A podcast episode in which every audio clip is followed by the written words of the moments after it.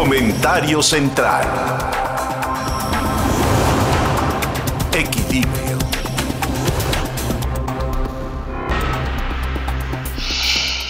Quiero hablar de la mediocridad como uno de los fenómenos que se pueden generar cuando hay populismo en un, en un país.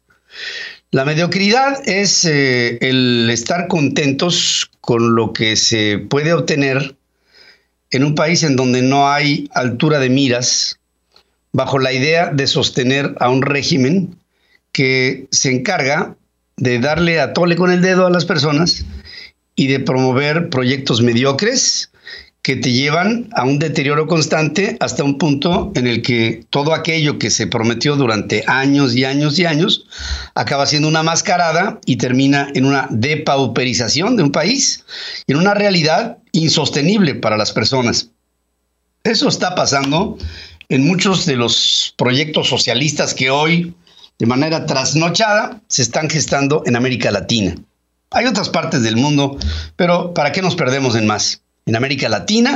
Hay un constante deterioro cuando a veces se toca el populismo, después se deja de tocar, después se vuelve a tocar, como es el caso de Argentina. Otros pueblos como Ecuador, como Bolivia, como Nicaragua, en donde la consistencia del socialismo ha sido, digamos, intermitente, pero dominante, y en otros en donde ha sido total, como es el caso de Nicaragua, de Cuba o de la propia Venezuela. En el caso de México, estamos viendo un país que está alternándose en diferentes esquemas populistas que van de los matizados a los extremos. Populismo, pues el de Peña Nieto en el pasado, o o, el de Fox o, el de Salinas en su momento que fue con todo y esta cultura alrededor de un personaje como fue el caso de Salinas. Salinas tuvo por lo menos la inteligencia de proyectar a México a niveles que pues hasta este momento ni siquiera podrían ser sospechables de que hubiera eh, una habilidad de este gobierno, el de la República, hoy encabezado por Andrés Manuel López Obrador, para sacar a México adelante en un esquema dignificante. Les quiero presentar, el, y, para mis amigos en, las redes sociales y en la televisión, el aeropuerto de internacional Jomo Kenyatta en, eh, en Kenia, en Nairobi. Este aeropuerto es un aeropuerto que representa un hub de actividad en África, que si bien es cierto, no es el gran, gran, gran, gran aeropuerto, es un aeropuerto que tiene una estructura de semiestrella, una X, y que puede alojar en operaciones simultáneas a través de tres pistas, lo que hacia el futuro estaría programable para un aeropuerto que puede crecer en los próximos 30 a 45 años. Este aeropuerto de, que se llama Aeropuerto Jomo Kenyatta, situado en, en Bakassi, en un suburbio de la capital en Nairobi, es un aeropuerto que se acaba de terminar, se terminó en este año. Este aeropuerto de Nairobi representa en África un emblema de lo que se puede hacer con una cantidad importante de dinero, pero con una cantidad mucho más importante de planeación futura, porque se hizo la, el, el formato que pudiera ser hecho después para otras etapas en el que habría territorio y posibilidades de crecimiento para tener una, un hub flexible. Y esta flexibilidad estaría en función de una ley simple de oferta y demanda. Desde el principio, este aeropuerto tuvo una viabilidad que hoy se está proyectando en África. ¿Cuál era la estructura del aeropuerto de Texcoco? Bueno, el aeropuerto de Texcoco, el nuevo aeropuerto internacional de la Ciudad de México en Texcoco, el que se canceló, era una X similar a la de Nairobi, que tenía también la posibilidad de, con flexibilidad, ir creciendo en la estructura para poder alojar a cada vez más y más personas en esta X que le estamos presentando para quienes nos acompañan por la televisión, que tiene como el de Nairobi en Kenia, tiene una X que después pudiera ser proyectada con tres hasta cinco pistas y poder llevar hasta 250 millones de, de, personas operadas por cada año entre turistas, ya ni que hablar de la carga. Pero después viene esta porquería que se nos presentó el día de ayer, que desde el punto de vista mediático, cualquier persona con dos dedos de frente al frente de los medios de comunicación del gobierno de la República en la cuarta transformación tendrían que haber evitado.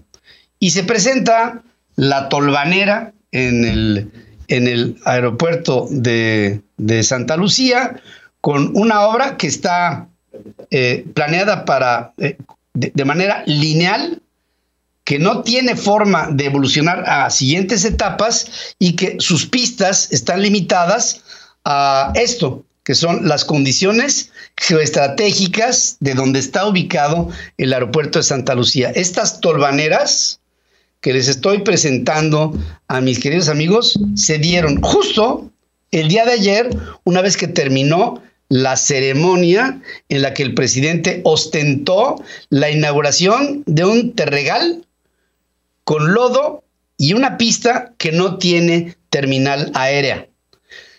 No puedo ver ahí una toma aérea del Aeropuerto Internacional de Santa Lucía por una razón que se explica sola. No hay aeropuerto. Pero cuando lo haya, ¿qué es lo que tendremos? Tendremos, van a decir, se los aseguro, una primera fase de la inauguración de un aeropuerto que será más adelante un aeropuerto de más trascendencia. Pero por lo pronto, hoy puedo prácticamente asegurarles que no habrá línea aérea internacional que quiera operar en Santa Lucía. Este aeropuerto que dice el presidente en medio de su mediocridad, que es la obra civil más importante en el mundo en el área de la aviación. Pobre México, pobre cuarta transformación, pobre presidente y pobres de los mexicanos que creamos que esto es motivo de orgullo. Para que tengas el dato. En Central FM, Equilibrio. Para que tengas el dato, científicos de la Universidad de Aston en el Reino Unido trabajan en el desarrollo de chips para sistemas de inteligencia artificial a partir de células madre del cerebro humano. Se trata de un proyecto al que le llaman New Chip. En principio tiene un plan a tres años durante los que se van a estudiar formas en las que estos chips pueden responder bajo diversas maneras en las que los rayos de luz pudieran incidir en la aplicación de estas células madre. Destaca que la alta plasticidad del cerebro haría que las redes de células combinen un alto rendimiento con demandas de energía extremadamente bajas, revolucionando la capacidad de los dispositivos informáticos. El profesor David Saad, coordinador del equipo científico, dice que están buscando aprovechar la capacidad de procesamiento del cerebro humano para incrementar la capacidad de resolver problemas en las computadoras. Estamos empezando a ver elementos tecnológicos con elementos humanos cerebrales para un fin común, acumular pensamiento y resolverlo de maneras más rápidas para que tengas el dato.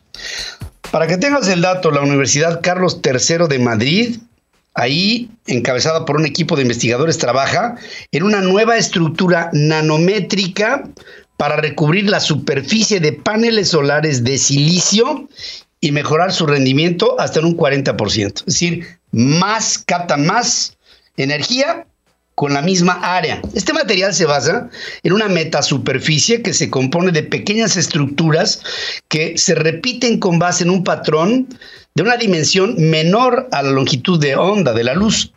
El diseño en el que trabajan consiste en grabar cruces en una célula solar de silicio amorfo hidrogenado de capa delgada que cubriría con un material dieléctrico que redirigiría la luz a una zona activa para un mejor aprovechamiento. El material que están desarrollando tiene un espesor de 210 nanómetros y tiene una referencia de que implica un grosor similar a un cabello humano que varía entre los 60 mil y 80 mil nanómetros, aumentando con ello la capacidad de captación de la luz solar para eficientar a las energías limpias, para que tengas el dato. Esta nota se la voy a mandar, mándasela a Manuel Bartlett, por favor, sí. Cristian, ahorita que acaba el programa. Eh, para, que tengas, para que tengas el dato, astrónomos de la Universidad de California en Riverside descubrieron que algunas galaxias enanas están libres de materia oscura, a pesar de que surgieron de otras más grandes dominadas por esta sustancia hasta ahora imperceptible. O sea, el sentido humano no puede captar la materia oscura, por eso lo llamamos así. Según dicen, este tipo de cúmulos complican la comprensión de los astrónomos sobre el contenido de la materia oscura del universo, desafiando un modelo cosmológico llamado Lambda Cold Dark Matter. Este concepto indica que todas las galaxias se encuentran rodeadas por un halo de materia oscura masivo y extendido por lo que cuesta trabajo a la comunidad astronómica entender cómo hay galaxias que tienen y otras no tienen materia oscura. Las galaxias ultradifusas de F2 y de F4, que serían ejemplo de este hallazgo, son tomadas como base para encontrar cúmulos parecidos en simulaciones numéricas computacionales y así estudiar lo que conduce a la pérdida de la materia oscura. Es decir, no es porque hayan sido gestadas sin materia oscura, es porque la tuvieron y desapareció y fue traída a otro lado, en una materia que a lo mejor desde el punto de vista humano no nos tendría por qué importar porque ni siquiera la percibimos. Pero si hay un fenómeno cosmológico de esta naturaleza, parte de un comportamiento universal que pudiera ser llevado como una ley general, para que tengas el dato.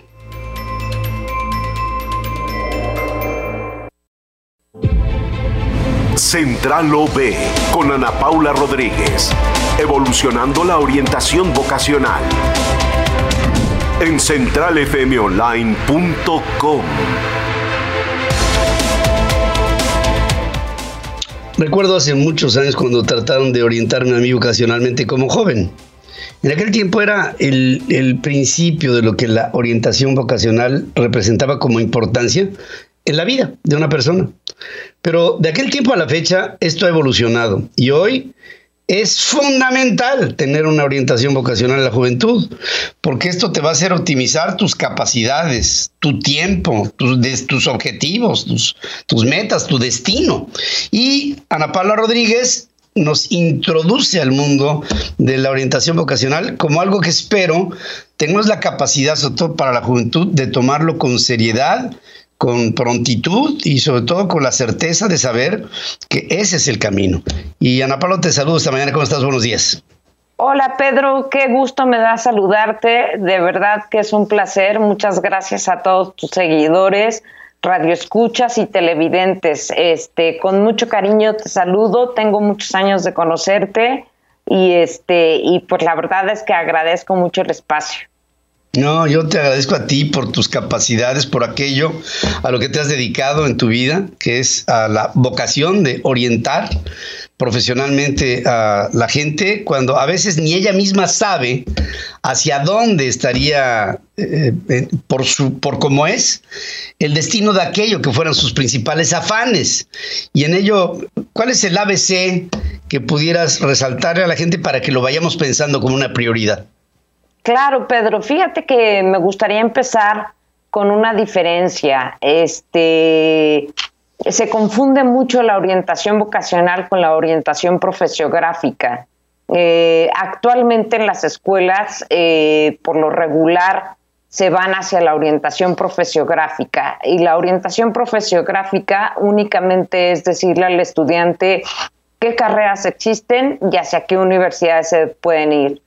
La orientación vocacional es una gran diferencia. La orientación vocacional eh, es un proceso exactamente bien estructurado en donde debemos de comenzar con un autoconocimiento de todo un proceso que lleva la vida y obviamente de ahí ligarlo, sí, efectivamente a, un, a una profesión y a un, pues digamos que a un paso hacia la vida laboral, ¿no? Este, después de la universidad, irnos a una vida laboral. Eh, la orientación vocacional es un proceso de, de, estructura que debemos de llevar y que desafortunadamente eh, en las escuelas con tantos alumnos que se tienen, eh, con dos orientadores, te hablo de que hay escuelas que tienen 15 mil estudiantes, eh, por ejemplo, Colegio de Bachilleres tiene 15 mil estudiantes y tiene dos orientadores para poder eh, captar la atención a, a, a, 15 mil estudiantes y eso es imposible, eso es imposible. Entonces, pues esa es la gran diferencia.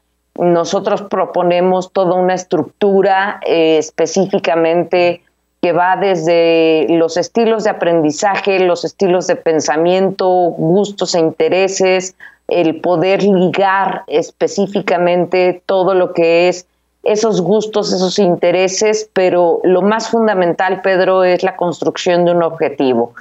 Eso es una de las cosas fundamentales que nos lleva a la orientación vocacional.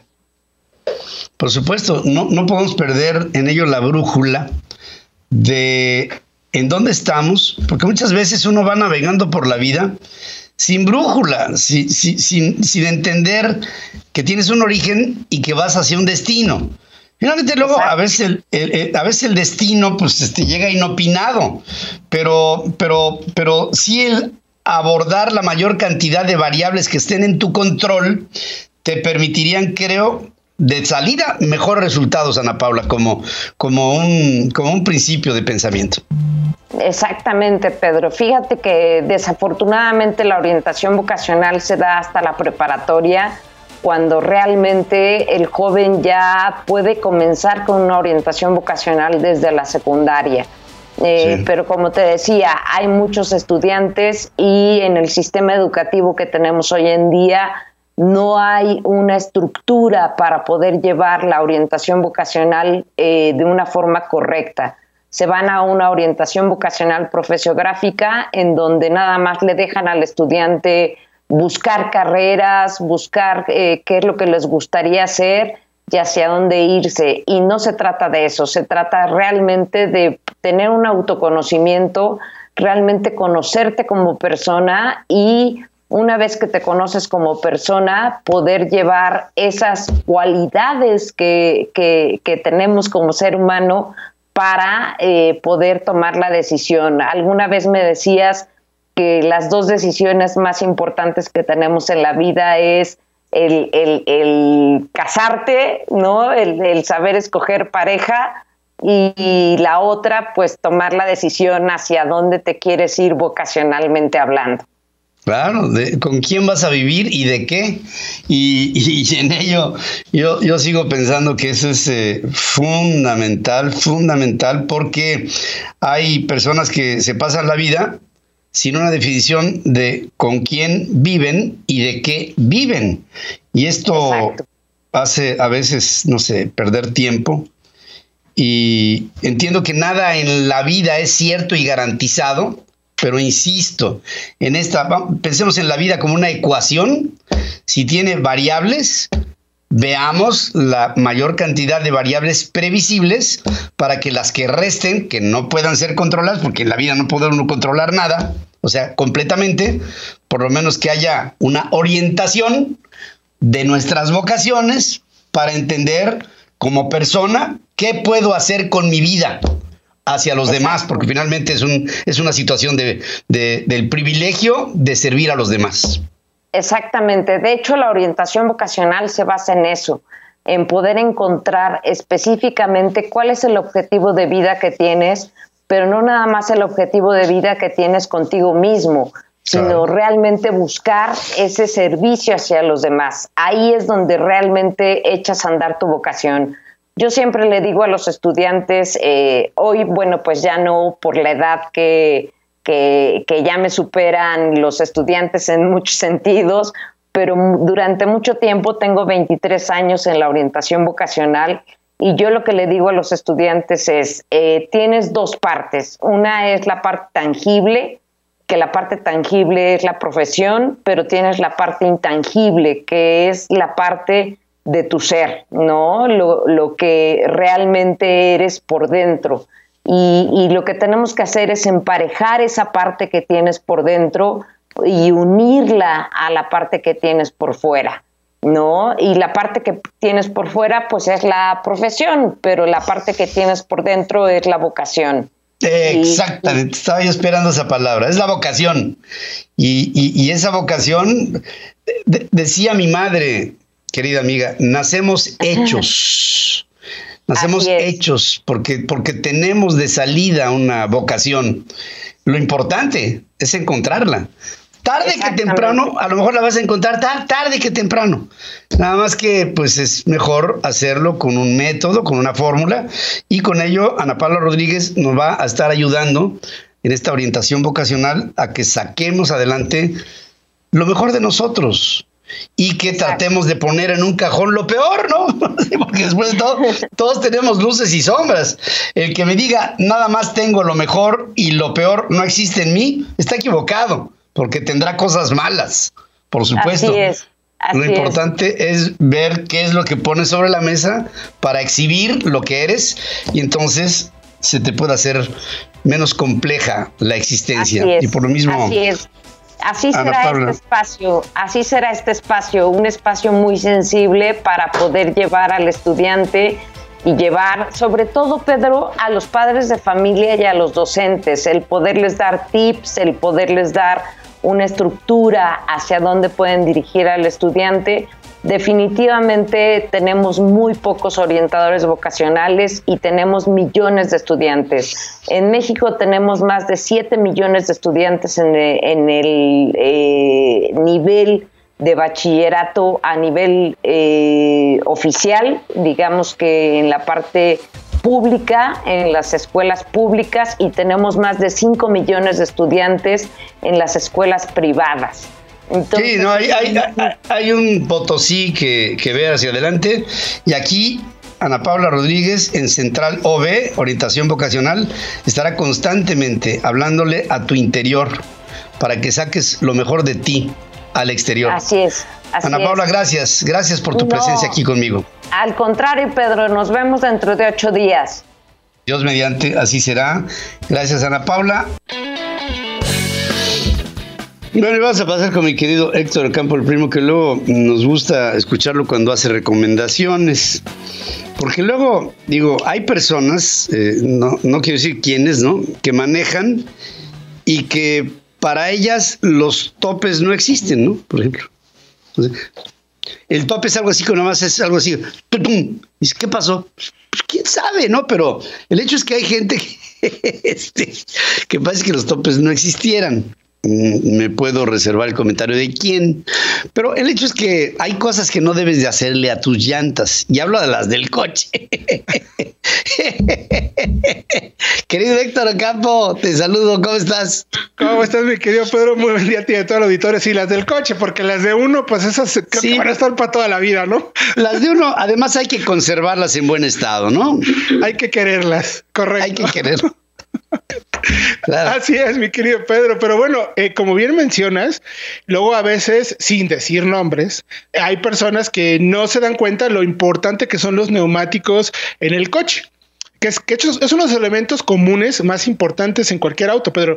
No importa si tienes un hatchback citadino, un urbano, un mega deportivo o un 4x4 pickup, todos usan neumáticos y las recomendaciones son por igual para todos. Es importantísimo que seamos cuidadosos porque unos neumáticos que se estén usando mal, que se estén cuidando mal o que estén en mal estado, pues no va a servir de nada si tienes el mejor deportivo de la historia o el auto con el, consumo de, combustible más eficiente del planeta, si los neumáticos no están en el estado que deben de estar para que entonces el coche pueda ser para lo que se supone que está diseñado o todo el desarrollo de ingeniería que se hicieron, cómo se rompieron la cabeza los ingenieros para concebir un auto, bueno, con malas llantas, pues vamos a echar prácticamente todo al traste. Entonces, vamos a hablar de los cinco nos que se tienen que hacer con los neumáticos para que pongan muy buena atención y de verdad los cuiden, porque insisto, buen consumo de combustible, buena alineación, buen desempeño, incluso buena, eh, buena desempeño en frenadas, en evitar un obstáculo, depende muchísimo los neumáticos. Entonces, lo principal, lo primero, mi querido Pedro, hay que checar la presión de los neumáticos. Nada de que me subo y ahí pueden pasar meses y no sé cómo se encuentran los neumáticos. Unos neumáticos en mala presión, o sea, con la presión inadecuada, puede generarnos eh, resistencia a la rodadura, es decir, el neumático le va a costar más trabajo moverse y por lo tanto vamos a tener mayor consumo de combustible, mayor emisiones contaminantes y sobre todo puede haber un desgaste prematuro en las, en las partes, digamos, más alejadas de la rodadura, de la cara, de lo que pisa el neumático y eso va a generar también que tengamos un mal desempeño en una situación de emergencia. Una frenada se puede alargar, podemos frenar con mayor distancia por eso. Tampoco, lo que nunca tenemos que hacer, circular con la llanta desinflada. Sí, se puede ponchar, pero recomendamos que te pares de inmediato para cambiarla, porque si ruedas con una llanta en mal estado, obviamente la llanta la vas a destrozar. Se te puede haber desinflado por un gancho, por algún clavo, por alguna piedra, algún golpe, en algún bache de los que casi no encontramos en México,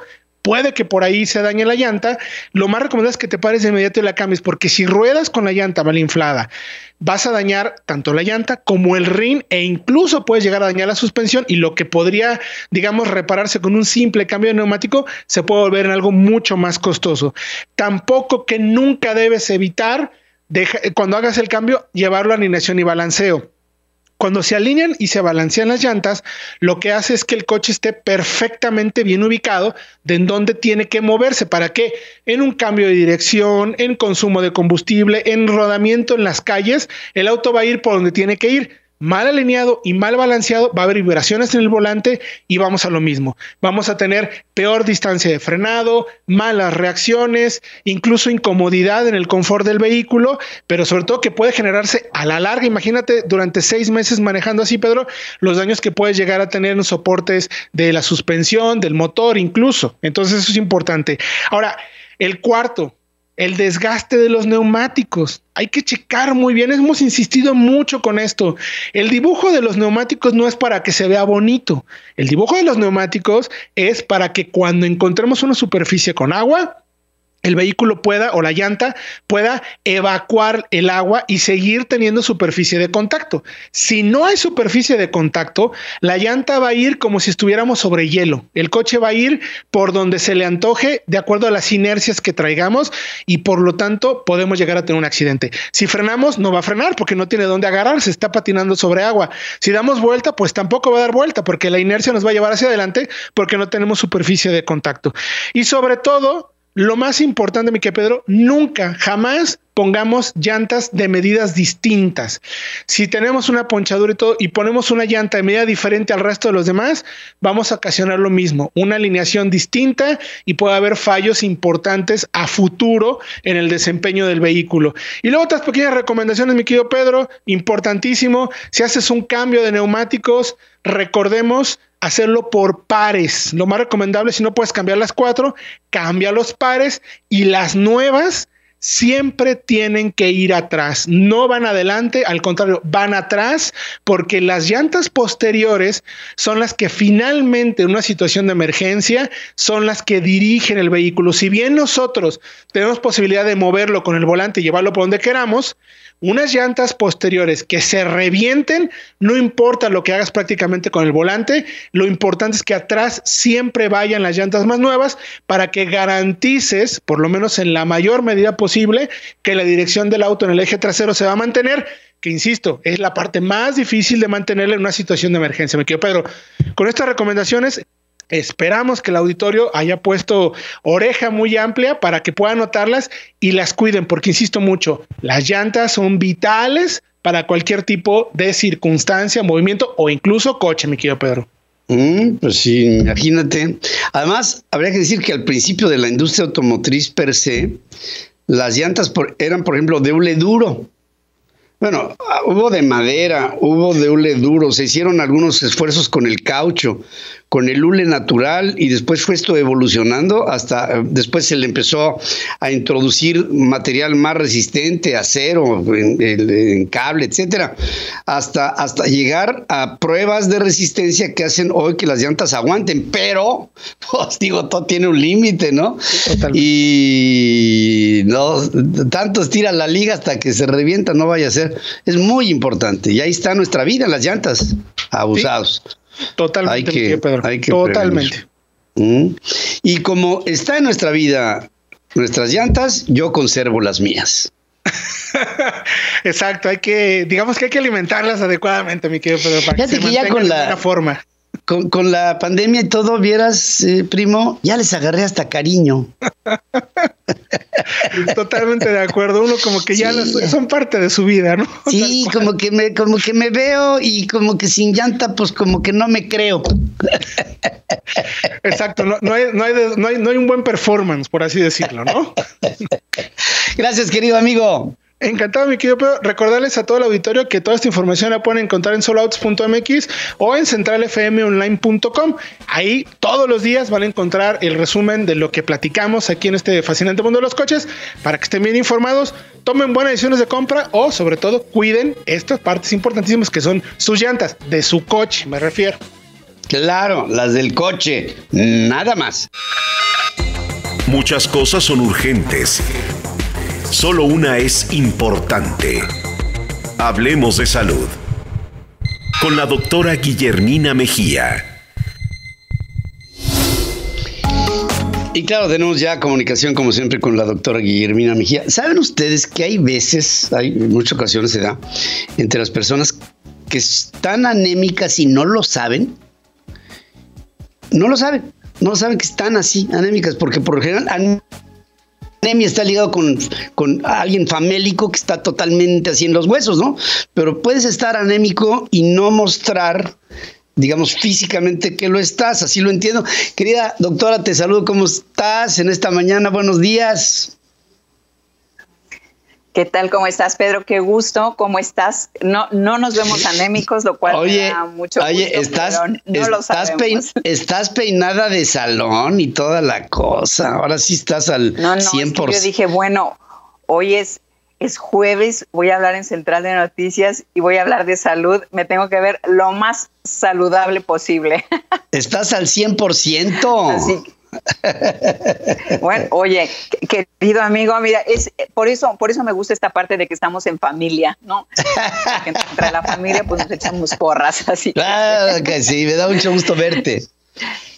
Igualmente. Y bueno, platicarles un poquito, justo como tú hacías la introducción, eh, hay muchas ocasiones en el que la, la, anemia, cuando es crónica, esta anemia crónica eh, poco a poco se va perdiendo eh, la hemoglobina y lo que sucede es que la persona obviamente no se da cuenta y obviamente progresivamente va sintiendo estos síntomas que son la fatiga, la debilidad, a veces falta de aire y luego se atribuye a cualquier cantidad de cosas. Hice ejercicio, tuve mucho que hacer, estoy estresado.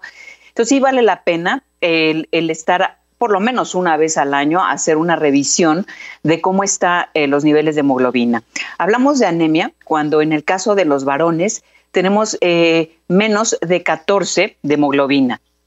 Y hablamos de anemia en las mujeres cuando tenemos menos de 11.6. Me parece que es muy importante porque mm, el, el, de pronto, ahora que estamos en épocas de pandemia y demás, tener eh, hemoglobina en un nivel bajo con esta disnea, con esta falta de aire, bueno, pues por supuesto que puede agravar el cuadro y no necesariamente estamos hablando de la, de la, del, del, coronavirus como tal, sino estos niveles de hemoglobina que ya venían siendo bajos progresivamente y que al asociarse una enfermedad como puede ser ahora la neumonía o la infección por el coronavirus, bueno, pues obviamente vamos a tener mayor severidad, sobre todo en los datos respiratorios, mayor fatiga, mayor eh, disnea, falta de aire. De ahí la importancia de estar en esta pandemia, seguir checando con nuestro oxímetro todas eh, las posibilidades cuando tenemos alguna, alguna cuestión de este tipo, sobre todo la fatiga extrema. Eh, ¿Por qué hablar de anemia? Porque la anemia nada más es un síntoma, es decir, hay anemias que les llamamos microcíticas, es decir, que probablemente hay una deficiencia de hierro, hay anemias macrocíticas, por ejemplo, una deficiencia de vitamina B12, eh, las chicas que tienen trastornos alimentarios, que continuamente, sobre todo aquellas que vomitan, pues pueden tener una deficiencia mayor de, vitamina B12, siendo eh, pues aparentemente unas chicas sanas. También tenemos eh, padecimientos asociados a la anemia, por ejemplo, los padecimientos renales, o los padecimientos hepáticos. Tenemos eh, otro grupo grande de anemias, que es esta, eh, cuando hay una pérdida importante de sangre y que esta es una anemia en la cual, em, pues obviamente ahí sí es, es, eh, esta gente que se le rompe la úlcera, por ejemplo, úlcera gástrica, que tiene vómitos abundantes de sangre, y esta es anemia por pérdida de sangre. Pero tenemos otro tipo de anemias que es, por ejemplo, la hemolítica, y es eh, que de pronto hay eh, eh, por ejemplo, en, eh, cuando a mí me tocó el sismo del 85, tuvimos mucho de este tipo, porque la gente al caerles encima estos bloques de, cemento y demás, tuvo hemólisis, es decir, tuvo aplastamiento de los músculos y de alguna manera el riñón no puede eh, metabolizar de una manera rápida, no puede excretar de una manera rápida todos estos mayugamientos de los, de los músculos. Entonces es de suma importancia. Y otro más que este es el de las pérdidas. O sea, cuando hay pérdida de hemoglobina, que puede ser también de manera progresiva, que son todos estos padecimientos malignos, leucemia, mieloma múltiple, padecimientos de la sangre, las talasemias, que de alguna manera eh, es también progresivo. Entonces, ¿cuál es la recomendación? Por lo menos una vez al año tomar una hemoglobina, guardarla en el cajón de su archivero para que cuando asistan con su médico para cualquier tipo de padecimiento, ese es igual que la radiografía de tórax. Vale la pena tener una radiografía de tórax y progresivamente ante cualquier padecimiento, poderla llevar con su médico que normalmente consultan, porque es como el expediente clínico de cómo vamos evolucionando en cuanto a nuestra salud. Por eso es que escogí este tema de la anemia porque no es un asunto menor y ahora que estamos en circunstancias difíciles, bueno, pues sí contribuye de manera importante el tener una buena hemoglobina, por lo menos en los rangos aceptables de buena oxigenación, eh, buena alimentación. La alimentación es fundamental para tener niveles de hemoglobina adecuados. ¿Cómo lo escuchas, Pedro? Sí tenemos que ponerle mucha atención a nuestro cuerpo y a la forma en la que nos alimentamos, porque no nada más es la cantidad, sino la calidad de aquello que buscamos y que pretenda nutrir a nuestro cuerpo. Y también apuntar que la edad es un factor que debe de ser observado en todo momento porque no es lo mismo el, impacto que me da la alimentación que hoy tengo que la que pude haber tenido hace años. Y nuestro cuerpo inmediatamente lo recibe y lo resiente. Y por lo mismo hay que tener atención en ello. Claro, y además algo muy importante, también hay patrones un poquito en cuanto a la normalidad de hemoglobina dependiendo de la raza, si es varón, si es niño, si es recién nacido, si a la hora de, que el bebé nació el cordón umbilical estaba hacia abajo y se drenó un poco de esa, de esa sangre hacia el producto. Entonces, son, son muchos, dijeras, yo creo que dijeras tú, asegúnes, pero de alguna manera eh, eh, vale la pena estar en esta normalidad y estar atentos a nuestra salud. Muchas gracias. Por supuesto. Hay que, muchas gracias, muchas gracias a ti. Y te agradezco muchísimo, como siempre, doctora, tu presencia aquí con nosotros. Gracias y buenos días. Gracias. Buenos días y vamos a hacer una breve pausa y por supuesto habrá más noticias.